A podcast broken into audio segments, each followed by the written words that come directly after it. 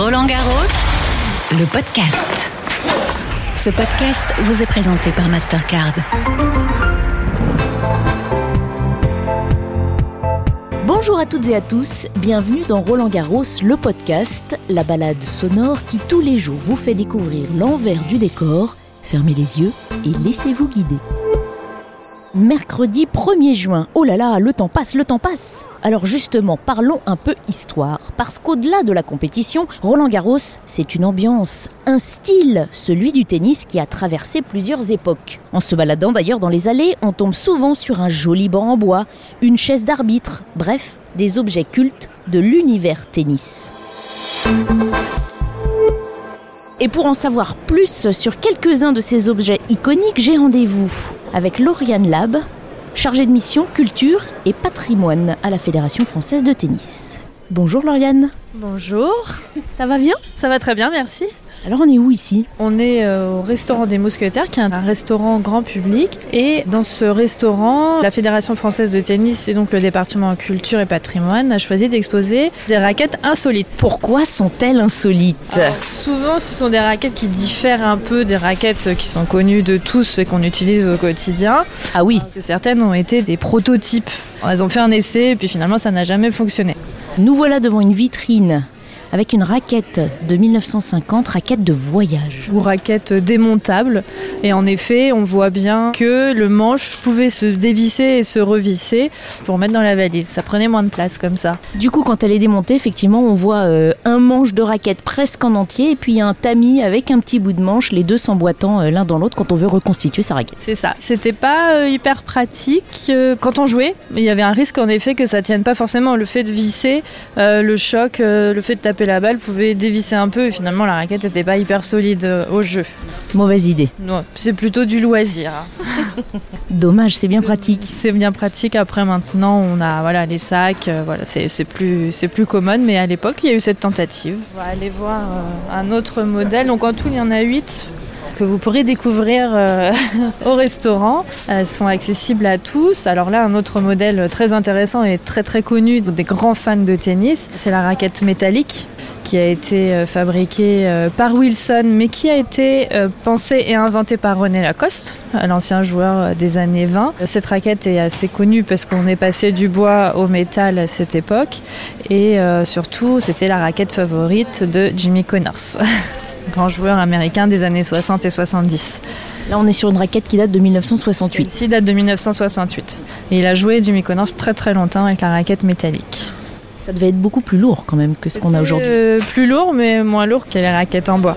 Allez, on continue la visite. Un autre modèle qui a une réputation sulfureuse dans les années 70. Oh là là c'est la raquette euh, à double cordage ou on appelait aussi raquette euh, spaghetti.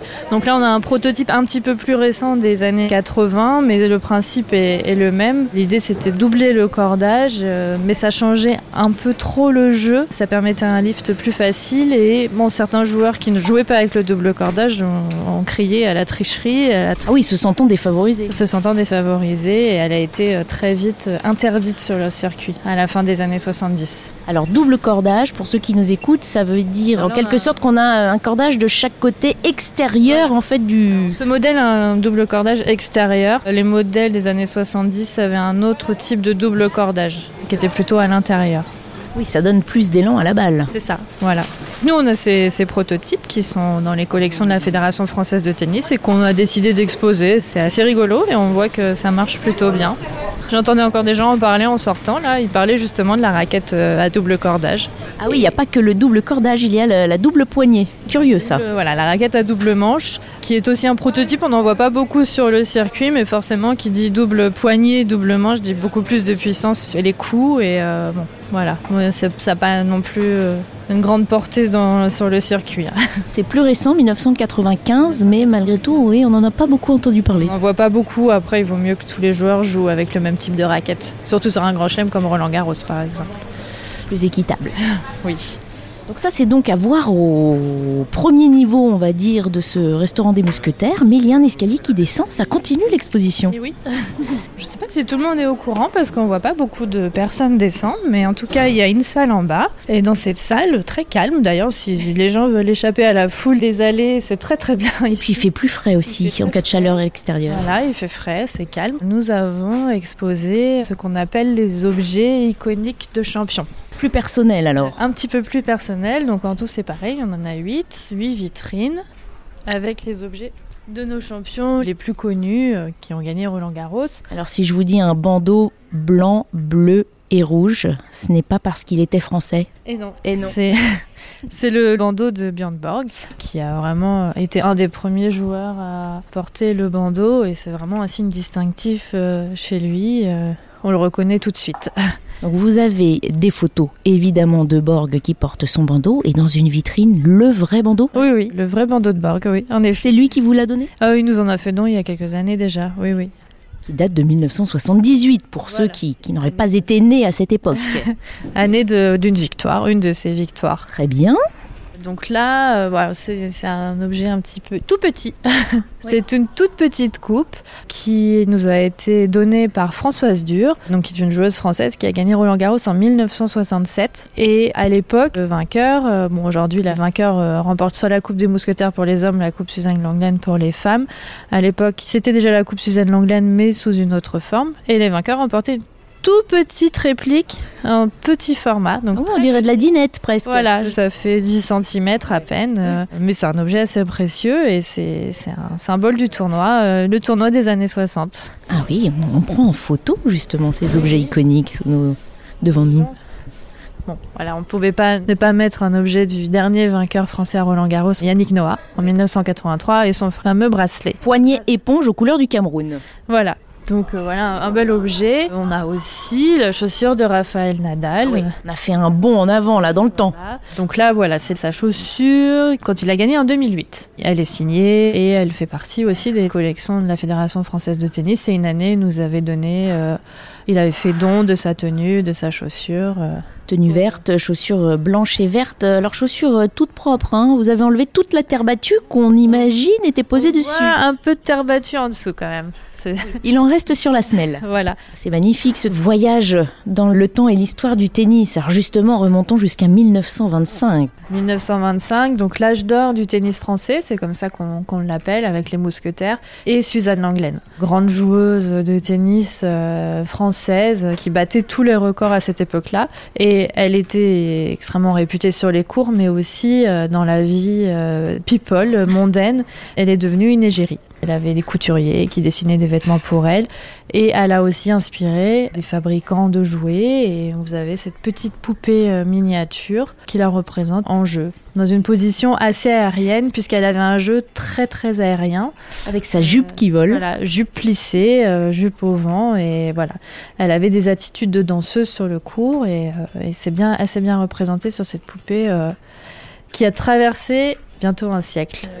Donc ces objets plus personnels sont donc au sous-sol du restaurant euh, des Mousquetaires. Tout le monde euh, peut venir admirer les, objets euh, iconiques du tennis français, mais mondial aussi. Ah oui, oui, c'est un restaurant ouvert à tous. Vous n'êtes pas obligé de manger non plus pour venir voir les objets iconiques et les raquettes que vous pouvez donc voir dans les vitrines, mais que vous pouvez aussi voir sur le 3D Art Museum, qui est un musée virtuel qui est en ligne sur le site rolandgarros.com et qui euh, montre aussi, expose ses raquettes euh, dans une salle virtuelle. Vous pourrez y trouver un peu plus d'informations.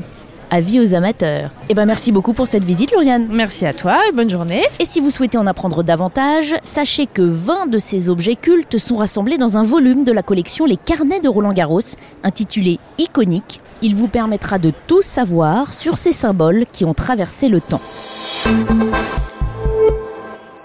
Parmi les objets qu'on aime ramener de Roland Garros, il y a l'affiche. Chaque année, elle fait partie des trois souvenirs que les visiteurs emportent chez eux ou pour offrir. L'occasion pour nous de rencontrer Louise Sartor, qui est l'artiste qui a réalisé l'affiche de cette année. Qu'est-ce que ça fait d'être euh, l'illustratrice d'une affiche aussi euh, convoitée par de nombreux fans? Bah, ça fait plaisir. Non, mais surtout d'avoir euh, des retours directs de gens qui sont le sujet euh, et ça fait plaisir. C'est pas pareil que juste des compliments sur euh, l'œuvre, l'efficacité. Je sais qu'il y a des gens qui sont contents, donc ça me fait plaisir. Comment l'inspiration est venue? Est-ce que vous saviez d'emblée ce que vous alliez faire ou est-ce qu'il a fallu chercher? D'abord, quand on m'a euh, invité à proposer un projet, j'avais pas du tout cette idée-là. Et euh, j'étais plutôt partie sur des natures mortes, des trucs un peu plus classiques. Et après, on a eu une journée où on a pu venir voir euh, des matchs. Et en fait, moi, c'est ça qui m'a fasciné, c'était plus de regarder les ramasseurs. Donc, en partant, je savais déjà que c'est ça le sujet que je voulais représenter. Donc, en étant sur place, tout d'un coup, le flash de ce que vous alliez réaliser. C'est intéressant sur justement ce que ça veut dire de l'importance de la réalité pour créer quelque chose. Oui, puis ça, je pense que je suis pas la seule à le dire. C'est quand même vraiment une expérience d'être sur place. C'est pas pareil que de regarder une rediffusion. Euh, c'est un sport qui est particulièrement esthétique, euh, surtout à Roland Garros, euh, avec quelques marqueurs visuels quand même très précis. Donc voilà. C'était votre première fois à Roland Garros? Mmh, J'étais jamais venue avant. Alors, impression générale, au-delà de la création tellement impressionnant. Là, c'est un peu euh, difficile de résumer en une seule impression, mais euh, moi, je, regarde ça comme une peintre, donc c'est des impressions visuelles euh, très fortes et beaucoup à voir. Et c'était difficile de faire le choix au niveau des, des, motifs, de tout ce qui était utilisable. Voilà, c'est très beau. Alors, venons-en à cette affiche. Est-ce que vous pouvez nous la décrire? On est un podcast, il n'y a que du son. nous la décrire déjà. Alors, c'est une affiche qui représente un ramasseur à un moment assez précis euh, qui se répète pas mal au fil des matchs où ils sont en position d'attente sur le côté euh, de chaque côté du filet, avec un genou au sol et une main au sol. Et moi, j'ai fait un plan très rapproché où on voit pas le visage, on voit plus le détail des mains et du genou. Et euh, voilà, avec euh, de la terre battue très visible en arrière-plan et l'ombre du filet euh, qui vient se découper sur le personnage. Quel matériau, quelle technique avez-vous utilisé pour sa réalisation? C'est de la gouache sur papier, donc c'est une technique de peinture très mate et je m'en suis servi pour que ça rappelle un peu la texture de la terre battue au passage. Vous faites du tennis vous-même? Pas du tout. Je suis très mauvaise dans la plupart des sports. Vous constatez là l'impact de cette affiche. On est là en ce moment dans les locaux des, ramasseurs de balles qui sont effectivement un peu des chouchous hein, du public, qui sont très aimés. Euh, à travers cette affiche, vous leur rendez aussi hommage. Oui, alors ça, je ne le savais pas du tout, à quel point euh, ils étaient aimés à quel point euh, le sujet allait être apprécié à cause de ça. C'était une bonne surprise parce que moi ça m'a vraiment touché personnellement et en fait bah, finalement c'est normal parce que ça fait la même chose à tout le monde donc ça m'a fait très plaisir. Les affiches de Roland Garros font partie de ce qui s'achète aussi très souvent hein, à, la boutique. Les gens ramènent ça en souvenir. Ah bah, euh, J'espère qu'elle aura sa vie. Euh. C'est rare en fait d'avoir l'occasion de faire une œuvre qui sort un peu du monde de l'art, qui est pour tout le monde, qui fait partie de la vie, euh, d'autres choses de la vie. Donc ça c'est un, grand bonheur. Est-ce que le tennis vous a inspiré au-delà de cette affiche et que vous allez peut-être continuer à, à l'illustrer? Peut-être. Je ferais peut-être me réinviter pour une autre affiche sinon. non, c'est plus euh, les personnages du milieu du sport, peut-être d'autres sports, euh, et euh, surtout ces personnages comme ça secondaires qui sont pas forcément les joueurs principaux. Ça, ça m'a vraiment plu, donc peut-être que ce sera à nouveau une source d'inspiration. Parce qu'il y en a beaucoup à Roland Garros et ailleurs. Exactement. Merci beaucoup. Merci à vous. Comment Louise Sartor a-t-elle été choisie cette année? La réponse de Brigitte Germont. Brigitte, comment on choisit l'illustrateur ou le peintre qui va faire l'affiche de Roland Garros. Le rédacteur en chef de Beaux-Arts Magazine nous fait une proposition de plusieurs artistes lesquels artistes proposent plusieurs projets. Il y a un jury de sélection qui est euh, interne à la fédération, notamment avec le président et la gouvernance. Et c'est comme à la majorité absolue, on fait des tours de table et parfois ça prend plus de temps, parfois ça prend pas de temps comme c'était le cas l'année dernière avec Louise qui a fait l'unanimité. C'est pas c'est pas chaque année pareil. Est-ce qu'il arrive qu'on fasse appel au même d'une année sur l'autre ou quelques années après du même illustrateur? C'est jamais arrivé qu'il y ait une deuxième production d'un artiste qui a déjà travaillé. On évite dans la mesure du possible.